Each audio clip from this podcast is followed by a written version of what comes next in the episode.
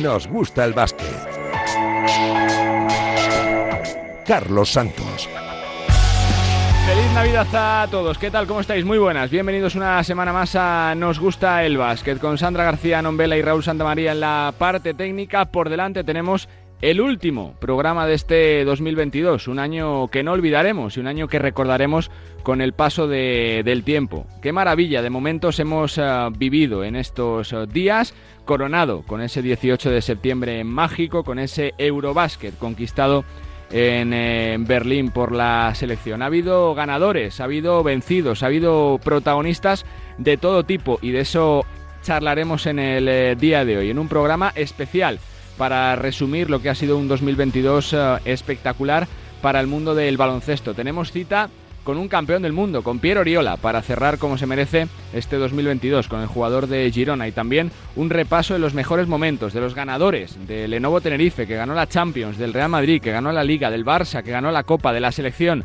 campeona de Europa, de los protagonistas como Pablo Lasso, que hizo historia y que después salió por la puerta de atrás del eh, Real Madrid. Y por supuesto le preguntaremos a nuestros profes habituales qué ha sido para ellos lo mejor de este 2022 en clave personal, un jugador con el que se queden o jugadores que destaquen en este año y sobre todo qué momento van a guardar en su memoria de este último año. Por delante, como digo, un programa muy especial para repasar unos días absolutamente mágicos que hemos eh, vivido en este 2022, así que nos ponemos ya en faena, porque como siempre el baloncesto nos regala canastas por Navidad, con eh, dos jornadas de liga y con un clásico que comenzará el 2023, el próximo día 2 en el Wizzing Center, Real Madrid-Barcelona para abrir eh, boca. Segundo gran duelo entre los gigantes después de la final de la Supercopa. Y por delante un 2023 histórico con Eurobásquet femenino, con Mundial masculino en el que defendemos Corona, con Mundial sub-19 en España en el próximo mes de julio y, con las competiciones habituales de todos eh, los años. Presentaciones hechas, enseguida estamos hablando con un campeón del mundo y repasando lo mejor de este 2022. Bienvenidos al último. Nos gusta el básquet de este año.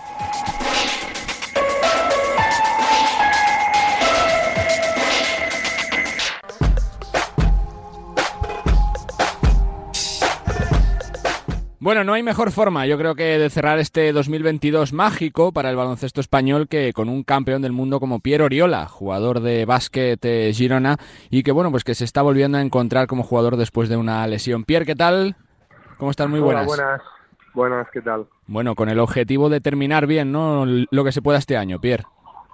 Sí, uh, queda un partido para Manresa y, bueno, intentar hacer un buen partido, primero todo, y, conseguir la victoria que, bueno, nos daría, por la verdad, que terminar este 2022 y encarar ya el 2023 de otra, de otra manera. Pierre, es, es un proceso largo siempre que se construye un proyecto prácticamente desde cero, con nuevo entrenador, con muchos cambios en la plantilla, pero si se hace con triunfos mejor, ¿no? Con ese triunfo de la semana pasada que da tranquilidad para trabajar. Sí, te da tranquilidad para trabajar, eh, empiezas la semana de otra manera, eh, sido una semana un poco atípica porque he tres días libres entre medio, entre el día de Nochebuena y, y Navidad, pues eh, hemos tenido descanso para poder disfrutar con la familia, pero, pero bueno, con la mente puesta en Manresa, pero sí que es verdad que después de la victoria contra Zaragoza, pues eh, se ve de otra manera. Eh,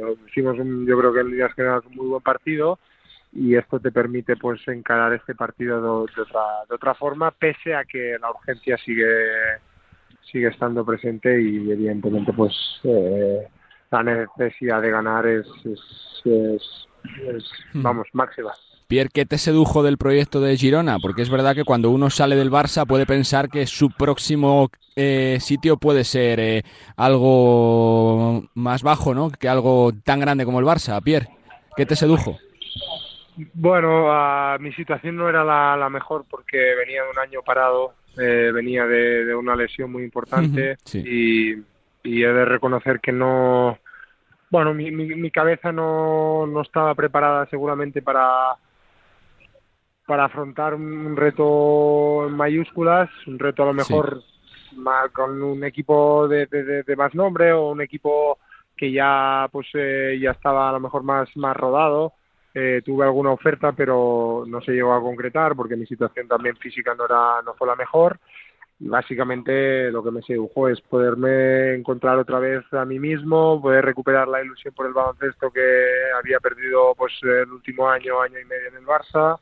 Y, y aparte pues el hablar con Marc casi cada día, eh, mm, exponerle mi, mi situación, que él la entendiera y él pues estar de acuerdo con mi situación y esperarme el tiempo que, que pues estuviese de baja y recuperándome.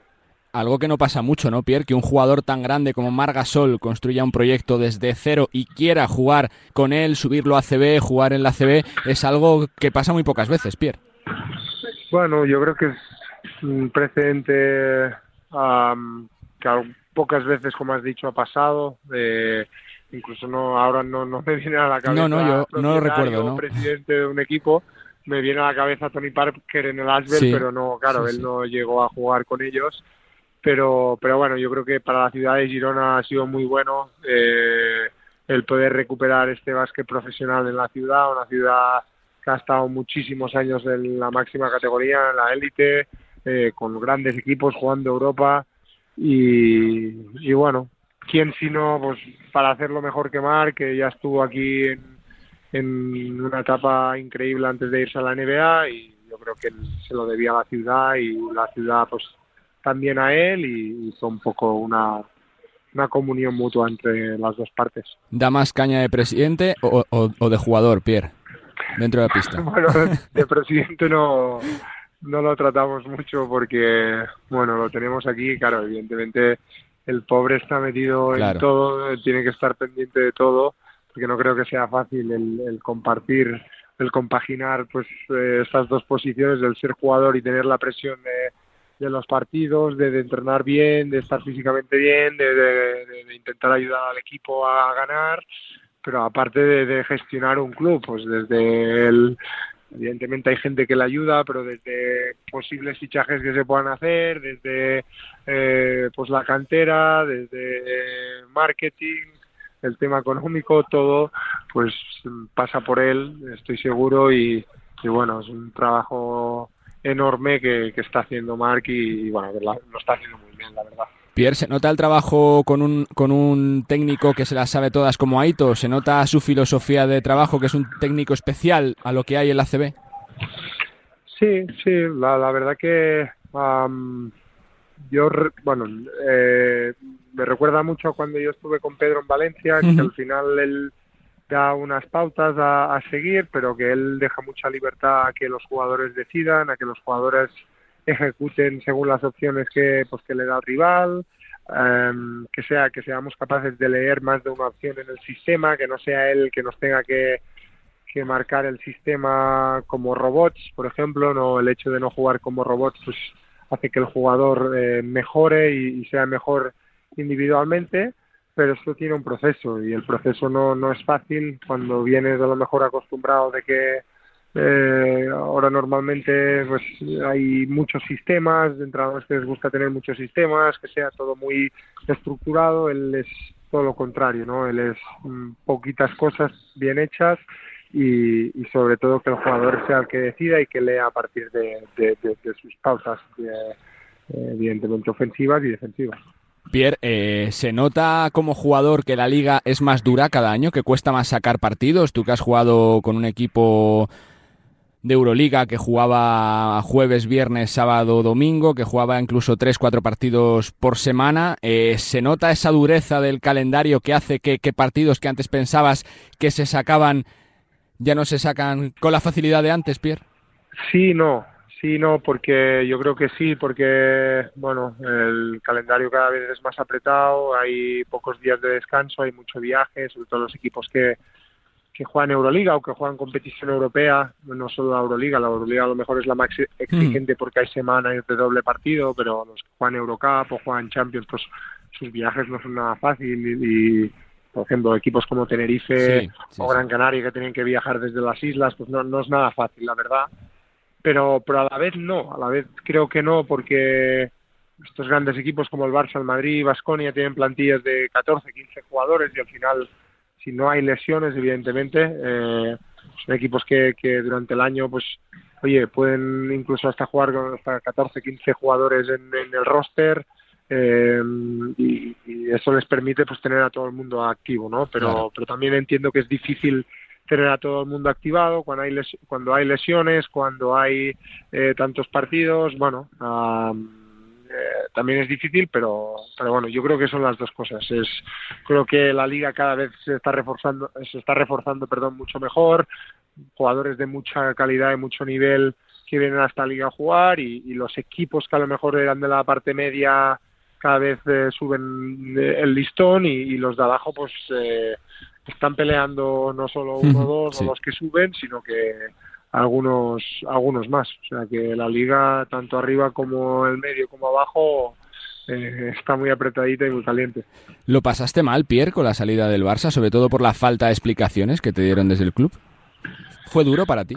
Bueno, el, yo ya llevaba un año y medio que, bueno, que está siendo duro para mí, para la lesión y, y, no jugar mucho, pues si te soy sincero, no, no estaba disfrutando del baloncesto, no era seguramente no era mi prioridad o no estaba siendo mi prioridad mentalmente eh, porque lo estaba pasando mal, porque no estaba disfrutando. Pero bueno, al final también esto te ayuda a valorar más las cosas, me ayudó también a trabajar mucho más para recuperarme, eh, día y tarde, día y noche, para, para volver a estar a punto, a volver a estar en un equipo y tuve la suerte pues que de la llamada de Mar que me llamó, me esperaron tuve, como he dicho, alguna oferta de fuera, pero que bueno, al final no se terminó concretando y aparte porque, bueno, físicamente yo no estaba aún al 100% y, y quería ver cómo estaba y, bueno, creo que era la mejor opción la que escogí y de momento pues muy contento con todo el proceso. No se tiene tiempo a veces de pensar, ¿no, Pierre? Pero es verdad que tu carrera ha sido fulgurante. Eh, eh, desde la Les Plata hasta Le Poro, pasando por Sevilla, después el salto a Valencia, a Barcelona, Girona, la selección. Da poquito tiempo que se asimile. No sé si te esperabas tanto en tan poco tiempo cuando comenzaste con el baloncesto, Pierre. No, no, no, ni mucho menos. si he hecho la vista atrás, pues evidentemente no, no, no me esperaba todo esto. Ah, muy satisfecho y muy contento de, de todo lo que he conseguido, pero, pero evidentemente aún tengo energía, tengo eh, ganas de, seguir disfrutando, de seguir ilusionándome, de seguir eh, pues estando en proyectos eh, chulos donde pueda competir, donde pueda, ¿por qué no?, jugar una doble competición y, y, oye, el tiempo que haga falta, no sé si más adelante me gustará pues vivir otras experiencias en el mundo del baloncesto, fuera de, España, en otras ligas, no lo sé, pero de momento lo que sí tengo claro es que quiero seguir disfrutando, quiero seguir eh, compitiendo y sobre todo ayudando al proyecto en el que esté al máximo, dando pues mi granito de arena. Dos que me quedan, Pierre, que quiero que terminemos con una sonrisa. Vaya pasada lo de la selección, ¿no, Pierre? Uno que ha estado ahí dentro, que ha ganado un título cuando parecía imposible ser campeones del mundo, llega para superarse incluso, ¿no? Lo de este pasado verano, tremendo. Sí, fue una, una pasada. Los, los que lo vivimos desde fuera, eh, la verdad que disfrutamos muchísimo, nos, la, nos alegramos muchísimo por ellos. Eh, pese a las dificultades, creo que se sobreponieron a todo, a todas las críticas, a toda pues eh, la gente que, que, que, no confiaba en ellos, pues se, se, se sobrepusieron de todo y, supieron pues solo mirar adelante, hacer el trabajo correcto e incluso salir el día de Francia sabiendo 100% que iban a ganar. A las caras de ellos solo al empezar el partido, Al, verles en el himno, ya daba, yo daba por hecho que ese partido se iba a ganar y fue así y, la, verdad que fue la exhibición que dieron fue increíble y bueno, eso, el mérito tiene de los jugadores, pero, pero también darle mérito al staff técnico que, que lleva muchísimo tiempo dando muestras de, del gran baloncesto que se hace en España y, de, y de, lo bien que, lo trabajamos y,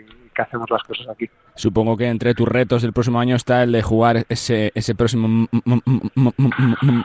campeonato del mundo, ¿no, Pierre? Eh, faltan todavía meses, pero hay que trabajárselo también, ¿no? Me gustaría, sé que la competencia está muy alta, eh, con Garuba, con Aldama, con los dos de Hernán Gómez, eh, bueno, está, complicado, pero bueno, eh, lucharemos al máximo para, para poder estar al menos en la lista y poder demostrarle pues, a los entrenadores que, que la lesión ha quedado a un lado y que bueno, puedan contar conmigo si, si lo ven oportuno y si no, pues oye, animaremos al máximo a, las selecciones de casa. Y la última, no todo el mundo se casa con Jalen Brown presente en la boda, Pierre, ¿no?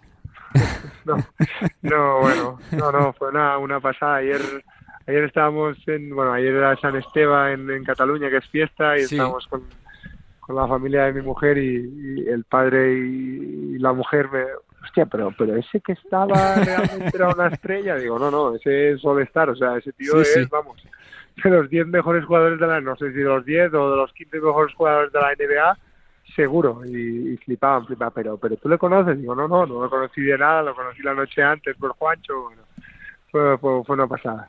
Pues Pierre, que siempre es un lujo poder charlar contigo, que nos alegra mucho que estés otra vez eh, jugando, que lo estés haciendo a buen nivel y que ojalá que las cosas salgan genial el, eh, próximo año. Suerte y gracias, Pierre.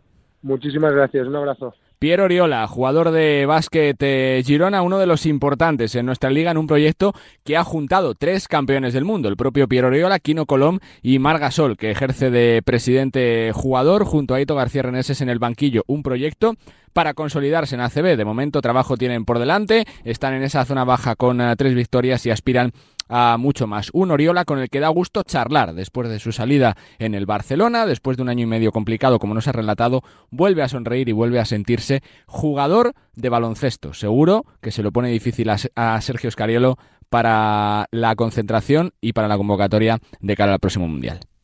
Oh,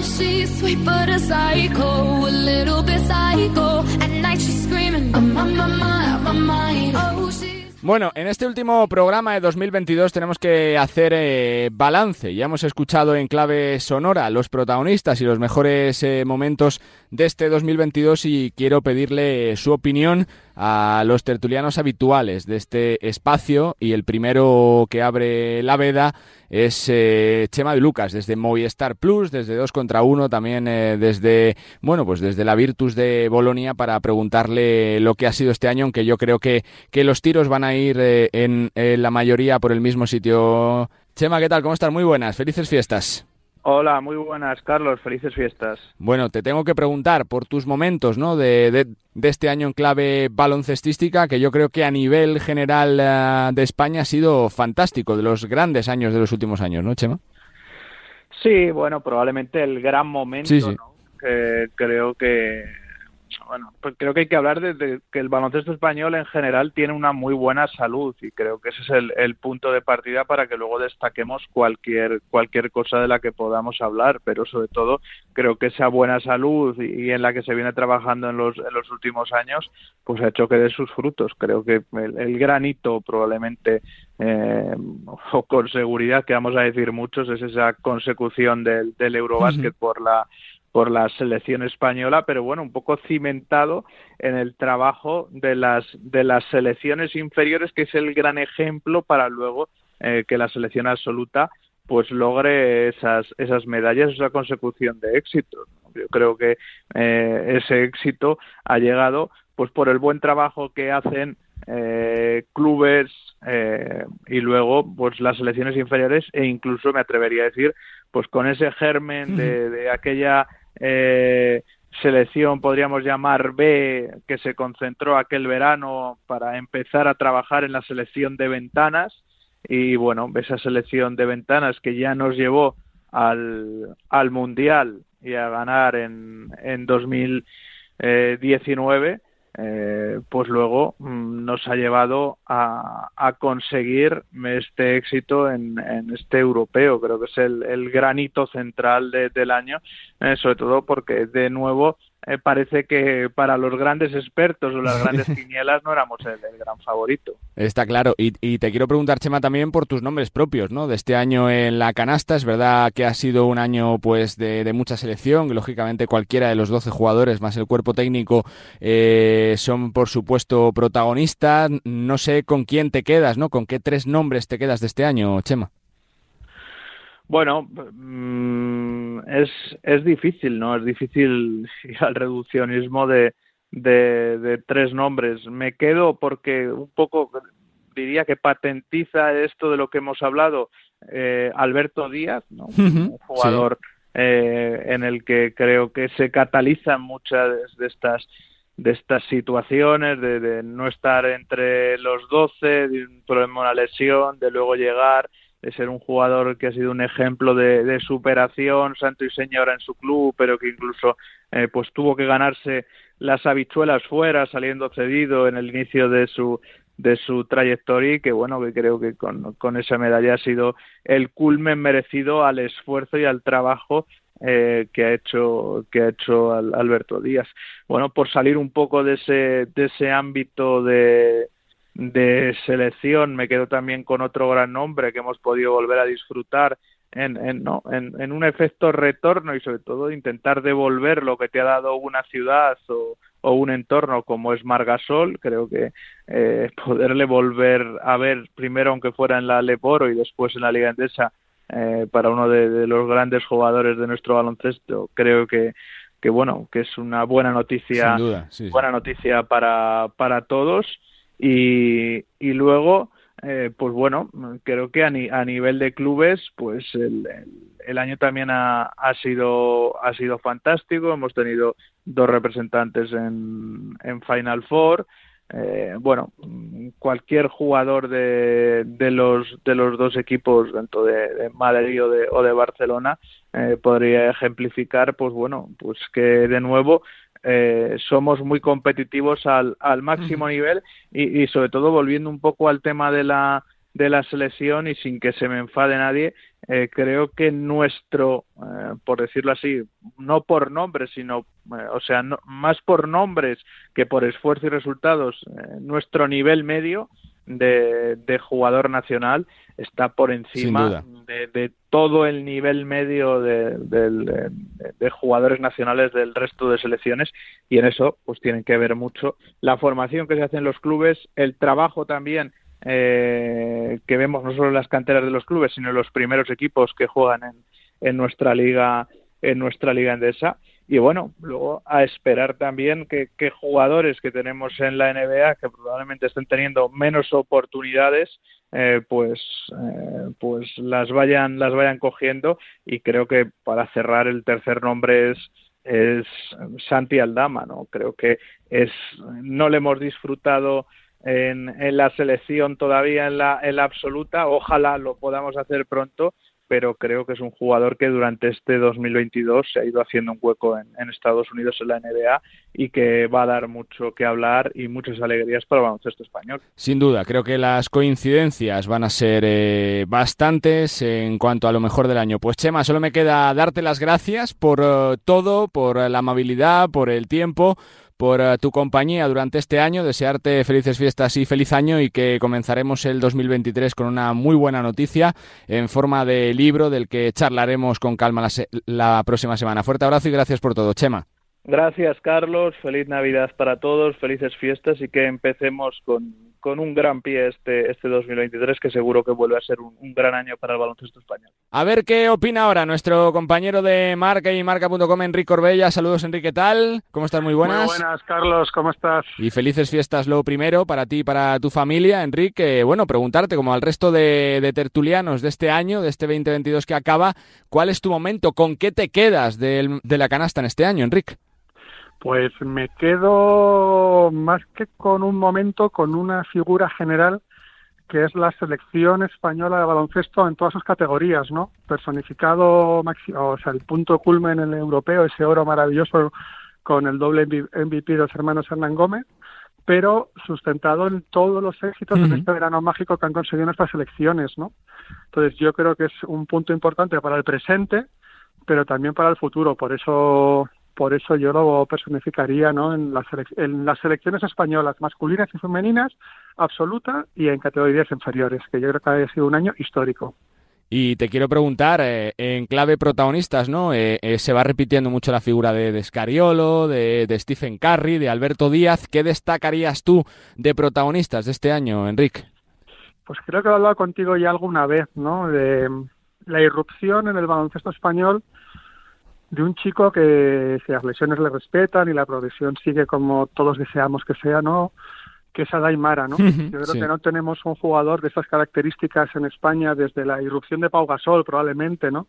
Un chico tan alto, con tanto talento, tan competitivo, porque es un competidor nato, y yo creo que genera mucha ilusión a nuestro baloncesto, ¿no? Entonces yo, por personificarlo en una figura que genera ilusión, y no nos olvidemos que la ilusión es lo que vende. Eso es. Adaimara. Pues la verdad que otro nombre más que apuntamos en la lista en este año 2022. Pues Enrique, solo me queda darte las gracias por uh, tu tiempo en este 2022 y desearte la mejor entrada y salida en este año 23 que empieza y que seguro que nos traerá también grandes noticias para el baloncesto. Fuerte abrazo y gracias. Pues muchas gracias y mucho baloncesto para todos, que lo disfrutemos todos en la tele, en las pistas, en internet y en todos los sitios. Por supuesto. Un deporte grandioso. Por supuesto que sí, el mejor deporte que existe. Enrique Corbella, continuamos con más testimonios, venga. Bueno, más uh, profes que se pasan por este último Nos gusta el básquet 2022. Acudimos a la redacción de Gigantes, también compañero de Dazón, director uh, David Sardinero. ¿Qué tal, Sardi? ¿Cómo están? Muy buenas. Muy buenas, ¿cómo estáis? Felices fiestas para ti y para toda la redacción. David, bueno, preguntarte, eh, como estamos haciendo con el resto de compañeros, ¿qué ha sido para ti lo mejor de este 2022 de, de clave baloncesto? Bueno, yo creo que si me tengo que quedar con algo, y aquí no soy muy original, me hmm. quedo con el Eurobasket, porque yo creo que es algo que, que si hubiéramos grabado o hubiéramos recuperado las grabaciones del año pasado, si nos preguntas por el 22, eh, nadie hubiera imaginado que, íbamos a ganar el Eurobasket, ¿no? Un torneo al que llegábamos con muchas bajas, eh, como dice Sergio Escariolo, en plena travesía por el desierto, con menos talento que, que en otras selecciones, y que al final, bueno, pues consiguieron eh, hacer de una selección un equipo que funcionó como un rodillo y que acabó, bueno, pues eh, a base de confianza y de, trabajo, primero convenciéndonos a todos de que, eran posible, de que era posible hacer algo y luego llevándolo a la práctica, ¿no? Porque, eh, bueno, creo que el campeonato fue sensacional, y, haríamos mal en olvidarlo y en no elogiarlo lo, lo, suficiente. ¿Y serías capaz de quedarte con dos, tres protagonistas de este año, David, o no?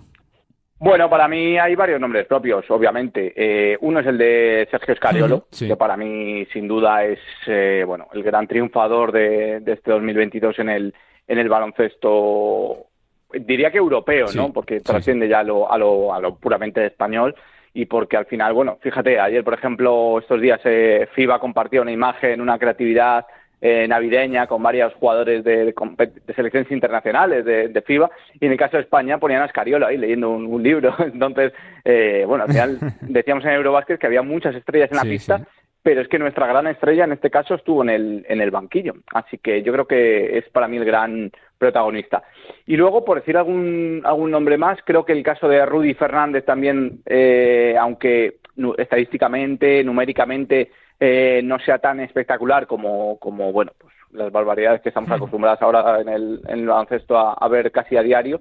Creo que por esa parte personal de un año muy complicado y, ese compromiso y el liderazgo que ha ejercido en la, en la selección, eh, a su edad y después de haber ganado pues, pues prácticamente todo lo ganable ¿no? En, su carrera, creo que es también muy destacable y, y, yo me quedo con, con eso porque, bueno, al final son jugadores que ya hemos visto y ya hemos vivido en nuestra generación la retirada de muchas leyendas, ¿no? Y algún día no estará Rudy y, seguramente echemos de menos eh, la parte, por supuesto, deportiva, de, cómo defiende, de cómo, bueno, cómo aparece en momentos importantes como anota de tres, eh, pero sobre todo ese liderazgo y compromiso y el, bueno, el, cómo ser referente y, líder sin, sin ser el máximo anotador ni ser eh, en muchos casos el, el jugador, bueno, pues que tiene que que meter más puntos en un partido.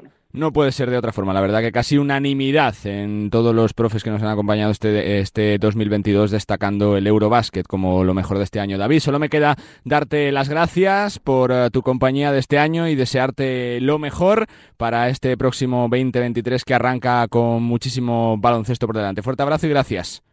Gracias a vosotros, un abrazo fuerte. David Sardinero, director de la revista Gigantes, eh, también un habitual de este espacio y al que, como no podía faltar, le hemos preguntado por lo mejor de este 2022 que acaba y que sigue teniendo más voces. Venga. Nos gusta el básquet No puedo terminar este 2022 eh, sin pedirle su opinión a otra de las voces de la radio, a otro de los eh, destacados en este año 2022, eh, como siempre es nuestro Raúl Fuente. Rulo, ¿qué tal? Muy buenas, ¿cómo estás? Felices Hola, fiestas. ¿Qué tal, Carlos? felices fiestas, feliz Navidad. Nada, te, quiero preguntar como al resto de, de compañeros, ¿con qué te quedas tú de este año de clave básquet, Raúl? Bueno, pues la verdad es que ha sido un año, un año muy intenso. Es, evidente que yo creo que, el, culmen del año 2022 fue fue en, septiembre, ¿no? Con, con, esa medalla de oro, con ese europeo eh, conquistado por la, por la selección española de, Sergio Scariolo por muchos motivos, por, por lo inesperado que fue, porque realmente nadie contaba con, con ello, porque fueron auténticos partidazos, aquella final ante la selección eh, francesa, la semifinal ante la anfitriona eh, Alemania, aquella prórroga contra, contra los lituanos, yo creo que, que la verdad más allá de, uno de los nombres propios que ha sido el, de, Lorenzo Brown, ¿no? El de Lorenzo de Albacete como primero, pues eh, prácticamente era criticado y luego venerado, pero es evidente que, el nombre propio de, este año 2022 o uno de ellos es el, de Sergio Scariolo, ¿no? El, actual entrenador de la Virtus de Bolonia, el seleccionador español. Luego es verdad que, bueno, hay, hay más temas, ¿no? También me quiero quedar y quiero tener un, un recuerdo para la familia del Club Baloncesto Canarias, que conquistó también otro título europeo, en este caso la, Champions de, la FIBA en esa final tan española ante el Baxi Manresa, que ha sido uno de los equipos también revelación de este año 2022, pero si hay que quedarse con un nombre propio es el de Sergio Scariolo y el de la selección española. La verdad que, sí, que prácticamente unanimidad este año en destacar uno de los hitos, yo creo que como decía el presidente Garbajosa, de, la historia del deporte español, por lo inesperado y por la forma en la que se produjo. Y Rulo, eh, te quiero preguntar para terminar por un par de nombres o tres que destaques tú que, que sean protagonistas de este curso que acaba de baloncesto, Raúl. Bueno, pues eh, a ver, eh, hablando en, clave selección española, yo, yo creo que, bueno, em, Alberto Díaz, ¿no? Que, ha sido quizá mm, el, el jugador eh, menos mediático, ¿no? Eh, y que yo creo que, se merece el, foco, es, es, evidente. Billy Hernán Gómez como MVP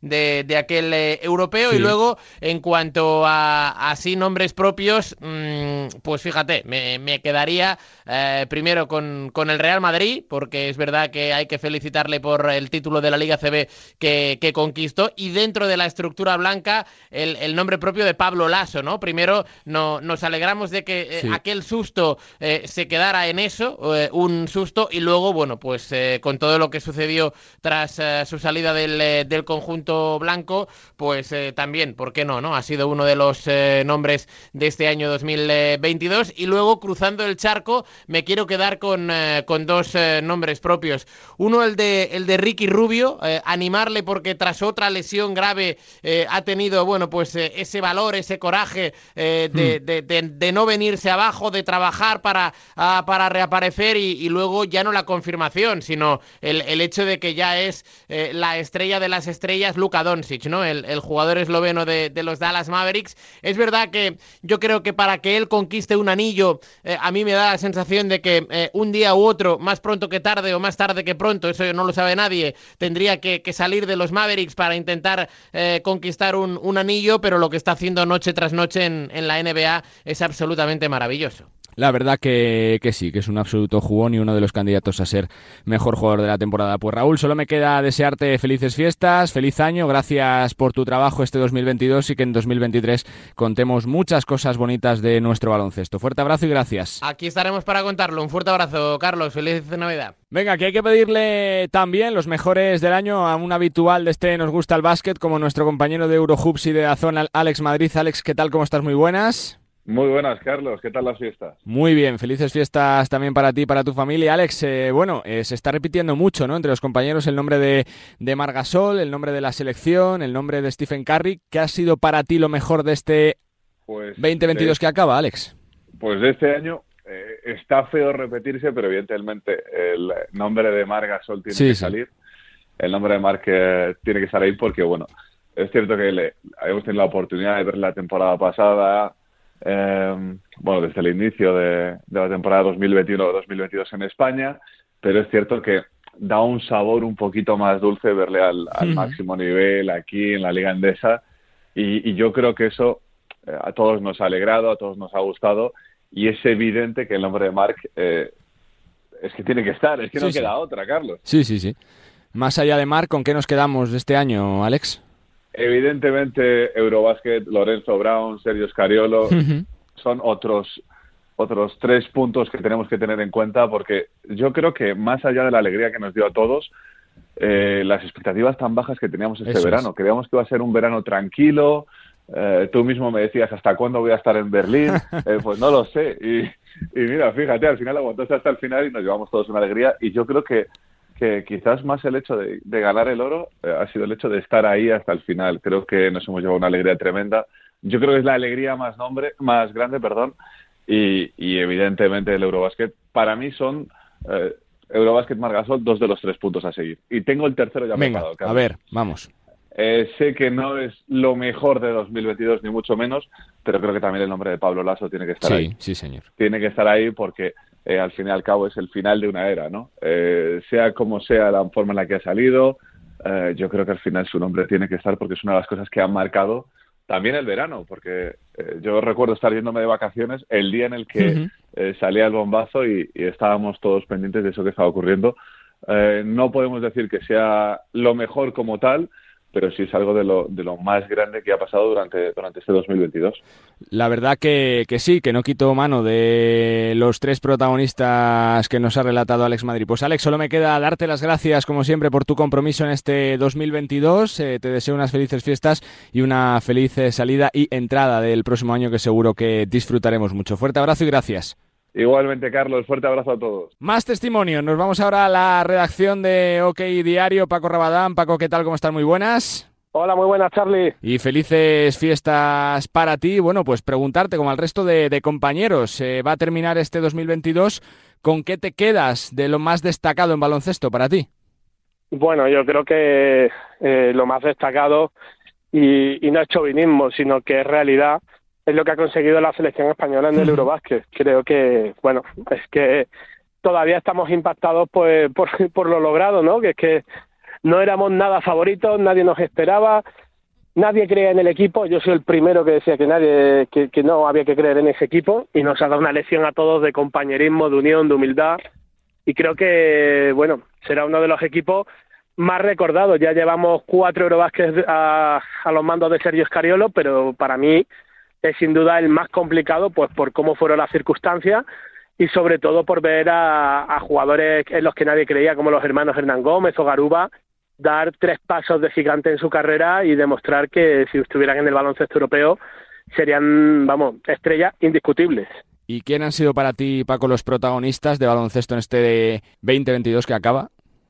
Bueno, para mí yo le daría un protagonismo especial sobre todo a, Stephen Curry, ¿no? Porque volver a ganar después de lesiones graves, con la veteranía ya los años a cuestas, que ya está con 34, casi 35, y volver a ganar la, la NBA con los Warriors, para mí fue una cosa impresionante, ¿no? Porque es muy complicado recuperarte de todas esas situaciones adversas, con Clay Thompson recién salido de una lesión de tendón de Aquiles, y bueno, digamos que para mí ha cimentado un poco su leyenda, ¿no? Su estatus de hombre que cambió el baloncesto, que dejamos de mirar todo a dos puntos y penetrar a canasta, sino que ya miramos a, a la línea de tres y no a 7.25, sino a 9 y 10 metros de distancia.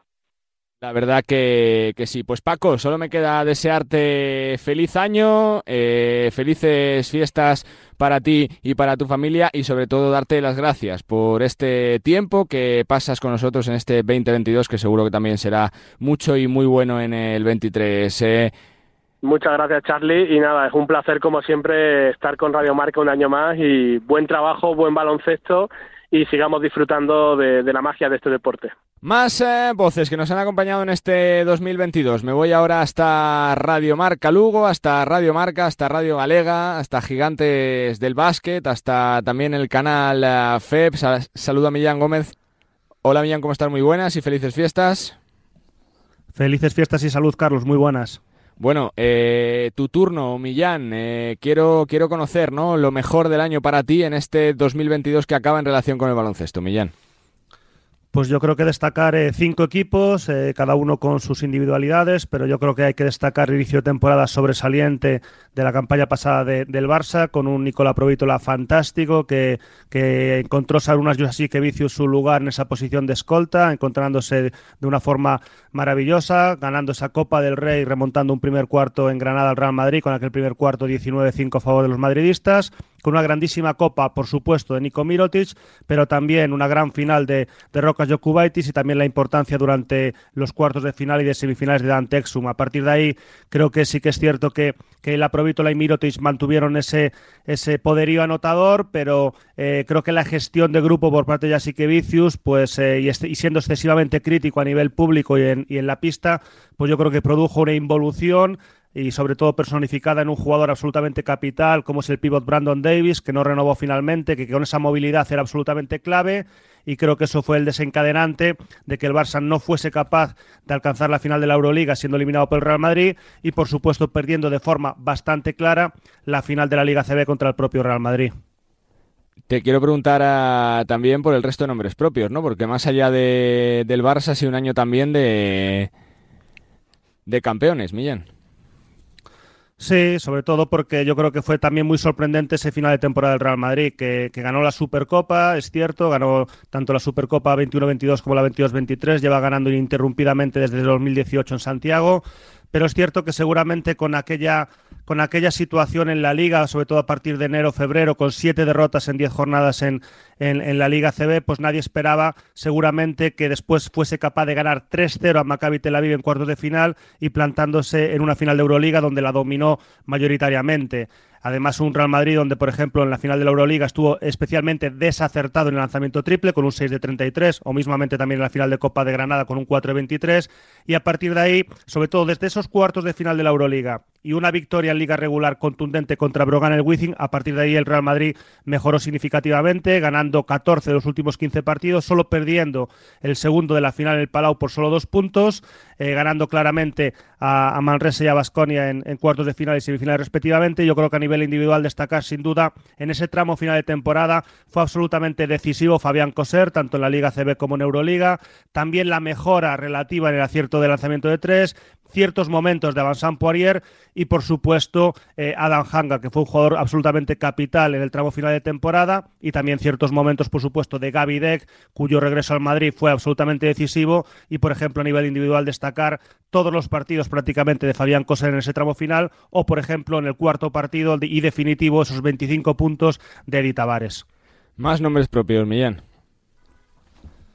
Pues yo creo que también hay que destacar, por supuesto, la selección española, eh, vigente campeona de Europa y vigente campeona mundial. Sabéis perfectamente que yo siempre digo que es una absoluta blasfemia dudar de la selección española, que incluso con jugadores menos relevantes, con la baja, por ejemplo, de Ricky Rubio o de Marc y Pau Gasol, pues seguía teniendo un equipo competitivo. Tuvo esa incorporación, ese fichaje, por así decirlo, de Lorenzo Brown, que fue absolutamente capitán en el Eurobasket, sin ir más lejos en aquellos octavos de final contra Lituania. Un Eurobasket memorable de Billy Hernán Gómez, que siempre es una garantía y que dio un paso al frente ante la baja de otros jugadores, ese acierto en el lanzamiento triple tremendo en la final de Juan Hernán Gómez, la final también, por ejemplo, de un jugador, un outsider como es Jaime Fernández, que había sido importante en las ventanas y que él junto a otros jugadores pues dieron ese paso importante en el Eurobasket y sin duda, por ejemplo, la defensa de Alberto Díaz. Y a nivel de formación, 8 de 8 finales, jugando la selección española tanto masculina como femenina el pasado verano y destacando las dos platas mundiales U17 tanto masculina como femenina y por supuesto el oro U20 en masculino y en femenino y ese oro U18 en categoría masculina. Y para rematar, ¿a quién más eh, destacamos de este año? Pues tengo dos más. En Léboro ese ascenso de Girona con la vuelta de Margasol al, al, equipo que fundó en 2014.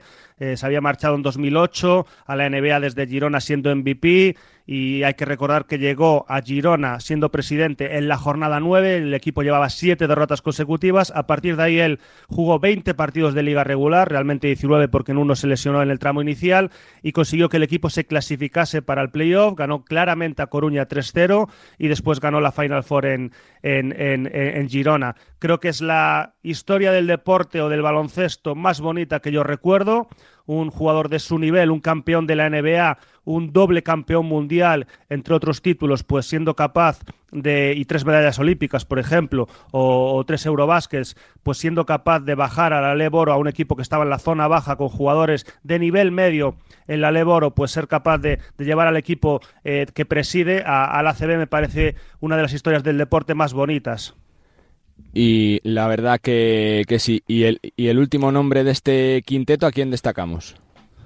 Pues sin duda Golden State Warriors, pues ganar el anillo en este 2022, después de aquella final en 2019 con varias lesiones, por su capacidad para volver al primer nivel Golden State Warriors tras las lesiones de, Stephen Curry y muy especialmente de, de Clay Thompson, eh, con un Stephen Curry absolutamente sensacional y ganándose esa final por 4-2 a Boston Celtics, siendo capaz de reaccionar, de remontar, porque el primer partido lo, lo perdieron en, en, Boston y destacar al margen de, de Clay Thompson y, y de, Stephen Curry, por supuesto de, de Draymond Green, por la participación de jugadores más secundarios que dieron un paso adelante, sobre todo Jordan Poole a un nivel sobresaliente, también Andrew Wiggins, por ejemplo, con, el, con, una, con una actuación eh, superlativa en el quinto y, e importante partido, hubo otros jugadores más secundarios como Kevin Looney o, y Otto Porter, y Otto Porter Jr. La verdad que resumen eh, perfecto y muchos nombres coincidentes. La selección española, Margasol, Stephen Curry, la verdad que ha sido un 2022 eh, lleno de, historias preciosas. Pues Millán, solo me queda darte las gracias por eh, tu tiempo siempre, por tu compromiso con el programa y desearte unas felices fiestas y una feliz entrada y salida del, del año, que ya hablaremos mucho el próximo año. Cuídate mucho y gracias.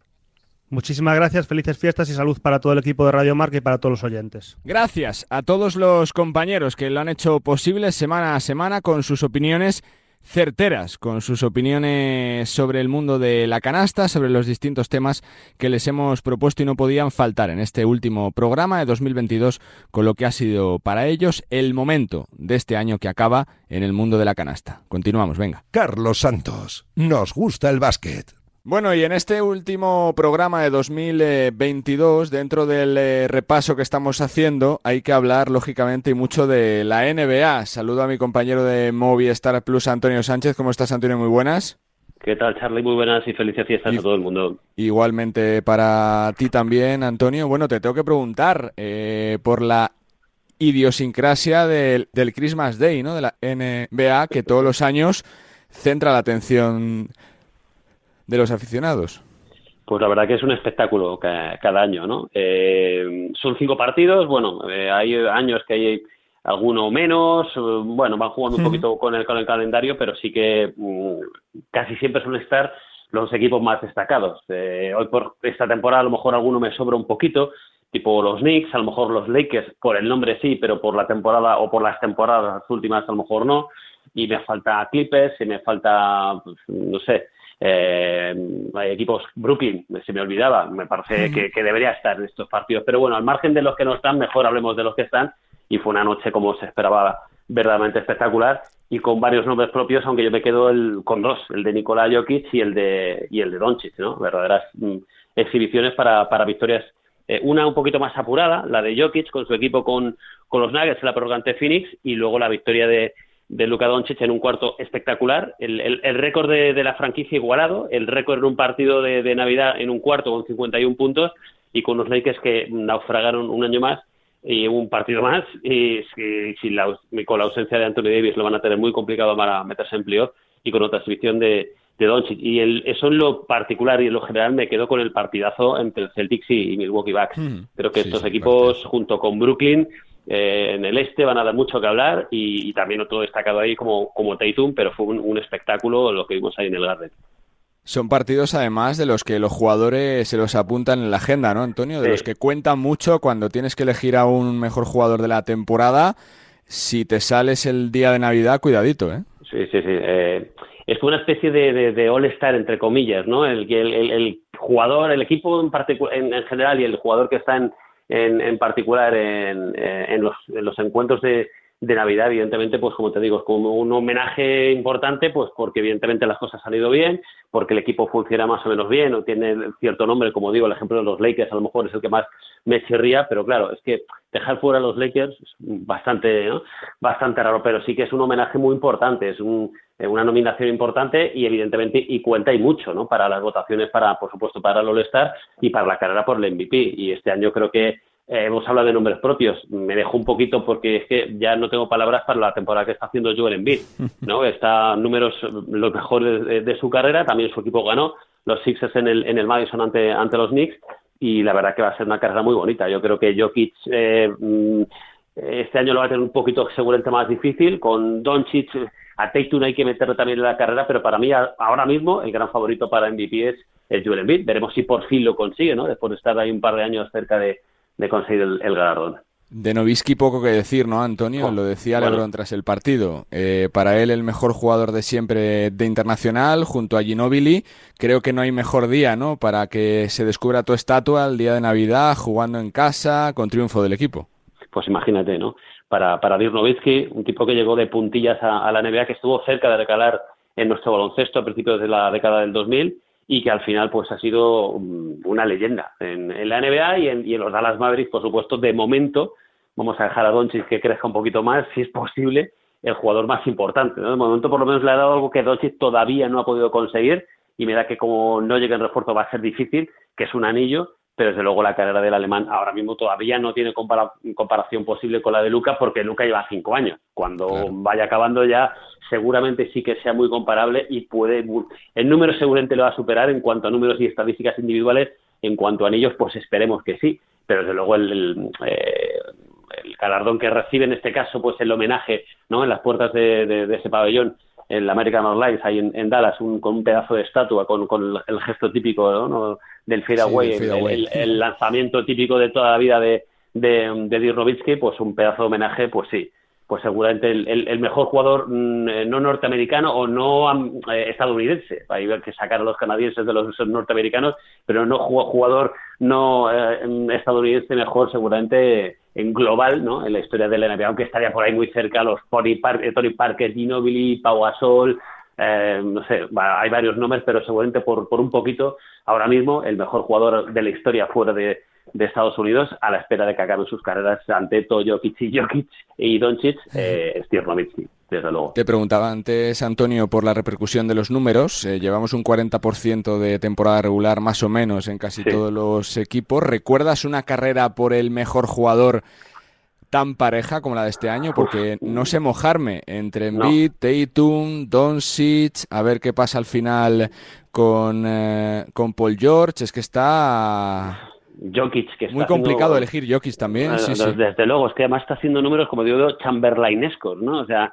41 puntos, 15 rebotes, 15 asistencias en el día de ayer. Incluso Kevin Durant, que a lo mejor los números no son tan espectaculares, pero se podría meter en esa pelea, porque la verdad que la, racha que está teniendo Brooklyn es, muy buena y está teniendo, evidentemente, Kevin Durant muchísimo que ver en el asunto. Está muy bonita, la verdad que hay cinco o seis jugadores ahora mismo a un nivel espectacular quizá a lo mejor por un nada, por una décima, Joel Embiid puede estar un poquito más por delante del resto por esos números que está haciendo, porque por fin Filadelfia también está, está respondiendo, está en una de las mejores rachas de, toda la NBA y veremos a ver hasta dónde es capaz de llevar al equipo, pero desde luego sí, el, nivel que hay ahora mismo es, eh, es tremendo, porque mm, por ejemplo Tatum también está en la, en, la pelea, leía esta mañana una estadística de que Tatum con todos esos nombres que estamos contando eh, ha, podido hacer mejores o peores partidos, que casi siempre ha sido mejores, a buenos partidos, pero les ha ganado a todos. cada vez que ha jugado contra Doncic y su equipo, contra Jokic y su equipo, contra eh, Paul George y su equipo, los ha ganado todos los partidos. Entonces, bueno, eso también es un plus. Pero la verdad que no me gustaría a estar en el pellejo de las votaciones de quién es el MVP para esta temporada porque la, carrera está muy pareja por, por arriba y verdaderamente espectacular.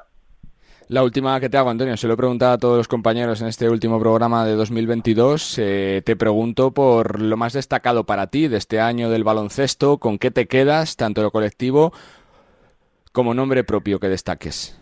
A ver, eh, aquí me tengo que salir a lo mejor un poquito de la NBA. Eh, sí, sí, sí, por supuesto. y me voy a quedar con el Eurobasket de la selección española, por, por, lo, por lo que supone por lo inesperado y porque con este equipo que evidentemente sin estrellas o sin superestrellas, eh, no voy a decir que no son estrellas porque lo son, pero evidentemente hemos tenido estrellas mucho más grandes, me parece que tiene un mérito tremendo lo que hizo la selección española en el, en el mes de septiembre. Eso en cuanto a, lo mejor eh, básquet FIBA. Eh, en cuanto a NBA, pues volver otra vez a disfrutar con, con los Warriors, porque hace un par de años estaban fuera de playoff y parecía que estaban muertos y enterradísimos, pero hay un tal Stephen Curry que, veremos, claro, ahora la carrera por el MVP hay que sacarle porque está fuera por, por, lesión y eso seguramente le vaya, aparte que los Warriors no están, pero que nada bien, aunque yo creo que se van a meter en playoff, pero ese anillo que, que, bueno, que perseguían, eh, lo han vuelto, lo han vuelto a conseguir y ya desde luego es un equipo ya en una dinastía, son una, una leyenda. Entonces, en, lo que a la NBA se refiere, me quedo con los Warriors y en cuanto a, al básquet, sí, por supuesto, ese pedazo de, de, de Eurobásquet y esa medalla de oro de la selección española. Pues solo me queda, Antonio, darte las gracias por este año, por estar con nosotros y desearte la mejor de las fiestas para ti, para tu familia y sobre todo la salida y la entrada fantástica del próximo año. Fuerte abrazo y gracias, Antonio. Igualmente, ¿no? A todos los oyentes de Radio Marca, a ti en particular y a toda la gente que, que nos escucha. Y nada, lo importante es salud y baloncesto, mucho baloncesto. Un abrazo para todos. Eso es, rinconcito de la NBA con nuestro Antonio Sánchez. Continuamos, venga, con más temas.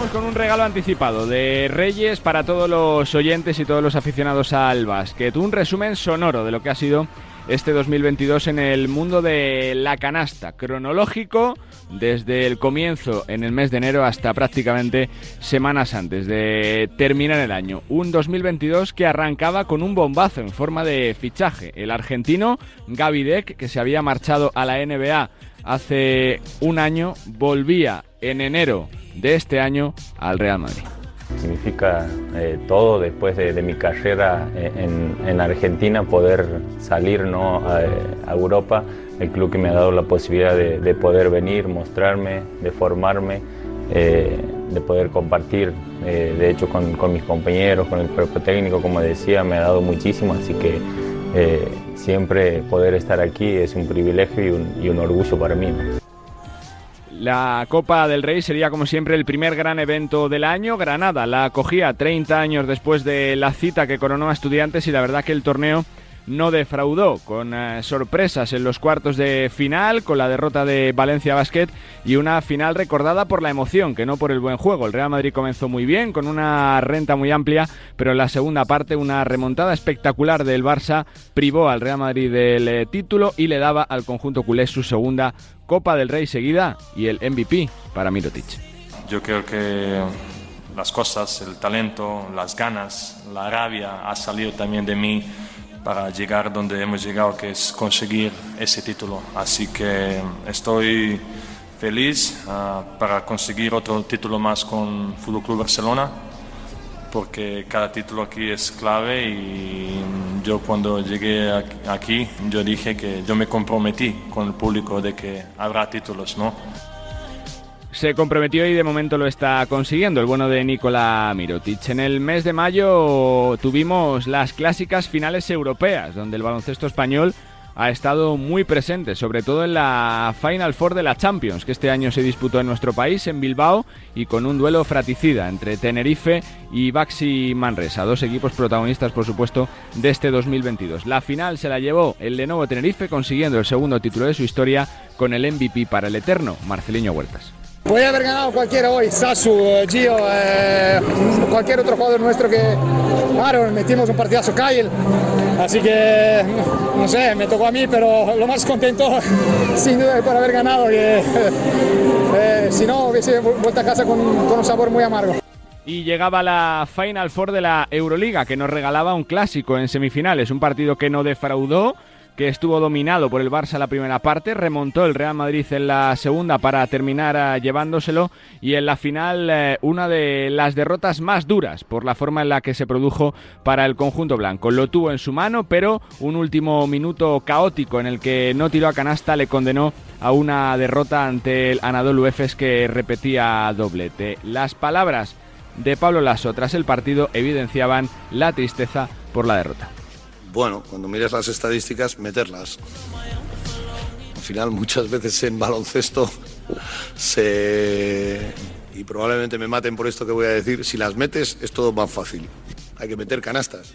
Nosotros hoy no hemos tenido acierto y nos ha lastrado en momentos que hemos hecho muy buen baloncesto Hemos tenido tiros abiertos, creo que defensivamente hemos estado bien.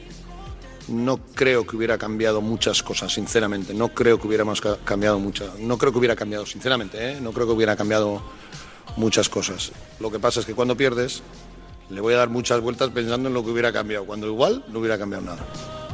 Junio fue el mes de las ah, finales y la verdad que eh, no defraudaron en absoluto. La de la NBA con el título de los Warriors y la de la Leporo eh, con ese formato, la Final Four que se disputó en Girona y que coronó a otro de los nombres propios de este 2022, a un Margasol que volvió para jugar con el equipo que preside y que en prácticamente seis meses consiguió un reto que parecía un imposible, que es devolver a Girona más de una década después a la ACB. La gente ha estado ah, apretando, disfrutando, sufriendo, bueno, todos esos sentimientos que, transmite el deporte, ¿no? Y es lo bonito. Ah, primero felicitar a, los estudiantes que ha hecho una final muy buena. Nosotros nos hemos luchado muchísimo también. La suerte pues, de jugar aquí en casa, que el público, el público te da esos 6, 8 puntos de más. Ya te digo, un gran esfuerzo, muy contentos. Ha, trabajado muchísima gente para que esto sea posible y muy felices, la verdad. En paralelo a la Final Four del Aleporo se disputó la final de la Liga Endesa, un habitual, otro duelo entre Barça y Real Madrid. Golpeó primero fuera de casa el conjunto blanco, empató la serie el Barça en el Palau y el eh, Palacio, el Wizzing Center, dictó sentencia con dos buenas victorias que le dieron un título quizá contra pronóstico a un Real Madrid que llegó mermado con bajas y que eh, con la figura de Gaby Deck, de Adam Hanga y de Eddie Tavares consiguió levantar el título de liga. 14.5 le queda a la final de la Liga Andesa. se tiene que sentar Brandon Davis porque tiene sangre en la palma de su mano. Rozando la, rozando la 36. El Real Madrid que va a cerrar una de las temporadas más gloriosas de su historia a nivel club. En cuanto a fútbol y baloncesto, la tiene Calates. Ahí está Calates de tres. Nada, nada, nada, nada. El rebote es para Danjanga, que la bota con rabia. Lo celebra el banquillo. Se abraza al cuerpo técnico. A Valde tira la camiseta a la grada. Acabó la liga. Campeón de la Liga CB. El Real Madrid se abraza a Mirotic con Sergio Yuli, también con Rudy Fernández. Integrantes de la plantilla, la que jugó el hispano montenegrino. Vaya liga que ha ganado el conjunto blanco. Mira ahora el abrazo de Pablo Lasso con Chus Mateo y con Fue también la liga de un Pablo Lasso que sin embargo vivió unas semanas complicadas. El 5 de junio con un infarto que le mandó al hospital y del que felizmente se recuperó bien y con unas semanas convulsas en cuanto a su salida y en cuanto a su no continuidad en el eh, Real Madrid. Informes médicos del conjunto blanco desaconsejaban que Lasso siguiera de entrenador. Y, el propio entrenador se veía con fuerzas para seguir eh, eh, siendo el eh, líder del conjunto blanco. Desavenencias con el director de la sección terminaron a principios del mes de julio con Pablo Lasso poniendo fin por la puerta de atrás a la etapa más gloriosa y reciente del Real Madrid Baloncesto. 22 títulos en 11 años bajo la batuta de un vitoriano. Bueno, yo creo que la pregunta es claramente para el Real Madrid, porque es una pregunta que el Real Madrid debería responderla pero que creo que en el comunicado que hizo el Real Madrid puso que no, que era solamente por razones médicas única y exclusivamente. Bueno, yo creo que a partir de ahí es todo conjeturas. Si nos quedamos con lo que dice el comunicado, pues obviamente no. Eran razones médicas única y exclusivamente. Real Madrid es el que decide, con lo cual mis sensaciones dan igual. Lo que no veo muy, entre comillas, coherente para un entrenador como yo es que si estás apto para entrenar, como lo estaba para el final de liga, que decidí no dirigir los partidos porque creía que era lo mejor para el equipo y para el grupo, pues que luego eso fuera, digamos, lo que se dice para que yo salga del equipo, bueno, pues obviamente eso no lo entiendo. Pero entiendo que el Real Madrid prescina de mí perfectamente. Eso va en mi puesto. Para mí el Madrid es mi casa, es mi vida, lo ha sido durante 11 años, tengo grandes amigos, es mi club es mi equipo y eso no va a cambiar, independiente de que mañana entrene en otro sitio. ¿Volver? Yo qué sé.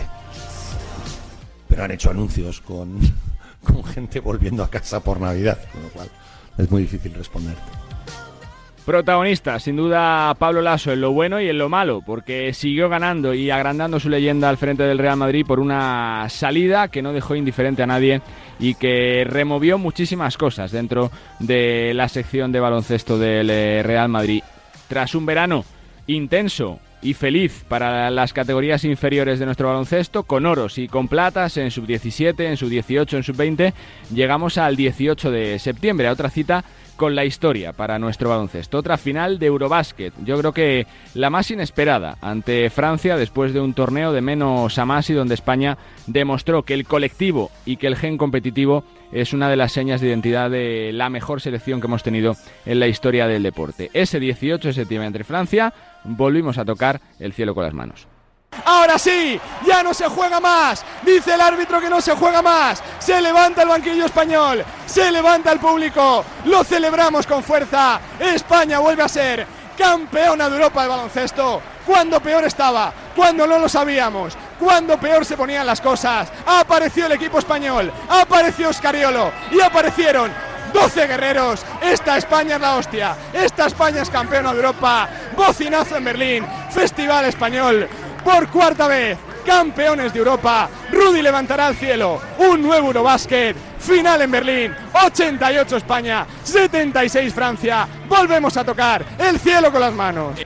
12 héroes, Alberto Díaz, Billy Hernán Gómez el MVP del torneo y la mano que todo lo mueve, la de Sergio Scariolo, el mejor entrenador posiblemente de la historia de España en cuanto a éxitos, en cuanto a títulos y en cuanto a filosofía de juego. Bueno, héroe no, héroe no es un componente más que lo da todo, como, como todos mis compañeros, como todo el cuerpo técnico, como toda la organización, la federación. Y bueno, pues es verdad que me han salido bien las cosas. Eh, ahora, bueno, pues se habla mucho, pero, pero las verdaderas estrellas eh, el, cuerpo técnico, la federación, organización, los compañeros que tengo.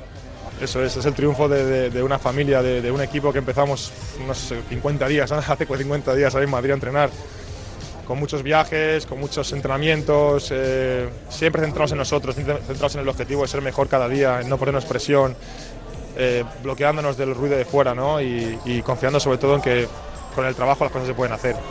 Y seguir soñando, chicos, las cosas se consiguen cuando uno sueña y es cabezota y sigue trabajando. Es una satisfacción tremenda y como entrenador estoy encantado con, con el baloncesto que hemos jugado, en ataque y en defensa, en ataque incluso más considerando que... Una de las mayores alegrías y una de las mayores gestas de la historia reciente del deporte español, este Eurobásquet, que yo creo que ha sido uno de los eh, momentos de este año 2022 eh, que acaba. Pero es que este año nos tenía también deparados dos momentos eh, también para para encapotar lo que ha sido otros días absolutamente de leyenda. La Supercopa con la que arrancaba la temporada o terminaba la anterior, según se mire y es que por quinta vez consecutiva volvía a levantarla, esta vez en Sevilla, el Real Madrid de Rudy Fernández. Sí, exacto, y encima con poquísima preparación, porque al fin y al cabo eh, muchos de nosotros acabamos de llegar y bueno, no estábamos al 100% para poder competir de, la manera que se merece un campeonato así, pero bueno, contentos de, de esta experiencia, de haber conseguido otro título más y el Real Madrid al final pues es eso, siempre se le exige el poder ser campeón de, de todos, si puede ser. Y dos hitos para completar un 2022 que no olvidaremos. Terminar el año como la mejor selección ah, del mundo, como número uno en el ranking, en una situación que no se había dado nunca en la historia, por delante de Estados Unidos, por lo menos hasta el próximo mes de febrero, cuando volvamos a jugar y encarando un 2023 con un campeonato del mundo en el que defenderemos Corona a partir del 25 de agosto. ¿Y qué decir tiene de Jordi Fernández, otro protagonista también merecido en este año, rompiendo barreras, siendo el primer técnico en España en dirigir un partido como entrenador jefe en la NBA. Un eh, puente de diciembre que no olvidará Jordi Fernández con su Sacramento Kings mucha ilusión porque al final ha sido un, esfuerzo colectivo. Cuando un entrenador lucha por sus jugadores y al final lo descalifican, la mejor manera de, responder es juntarnos entre todos e intentar hacer lo máximo para sacar el partido. Creo que hoy ha sido un ejemplo. No buscar excusas, no quejarse y acabar esos minutos que nos quedaban y, acabar con la victoria. Personalmente estoy orgulloso, pero para mí lo más importante es poderle dar a Mike la victoria y al equipo, al grupo en general, que es lo más importante. La oportunidad de aprender y tener ilusión por hacerlo y dar pasos adelante. Evidentemente estoy agradecido toda mi vida, la confianza que me ha dado esta temporada para ser su número, eh, su asistente principal y en momentos así pues es cuando yo tengo que responderle y hacer el máximo. Tengo este gran recuerdo y todo lo que le debo. Espero que puedan venir muchas más, evidentemente no ayudarle porque le echan, pero ayudarle en otras maneras y hacer su vida más fácil, que es, que es mi primer trabajo inolvidable e inacabable la lista de protagonistas y de momentos que nos ha dejado este 2022 que termina y que sirve como telón seguro de un 2023 que disfrutaremos y en el que volveremos a hablar alto y claro de baloncesto, con Eurobásquet femenino, con Mundial masculino y con eh, los torneos de siempre. Un 2022 inolvidable y que hemos contado con pasión y como siempre con la mejor voz del deporte.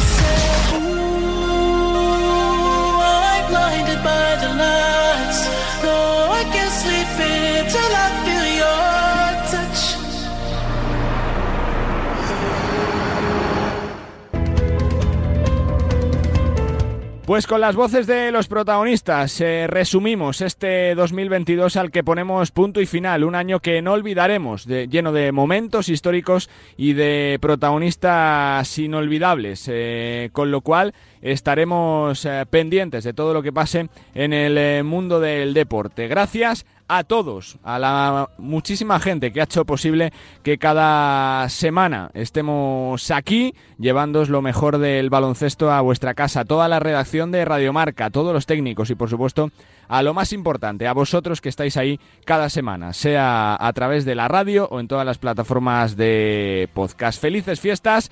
Feliz año, feliz entrada de 2023 y estoy seguro que el próximo año traerá felicidad y alegría para todos. Sean felices, disfruten de la familia, disfruten de la vida, disfruten de estas fechas y nos escuchamos ya mismo, el próximo año. Adiós.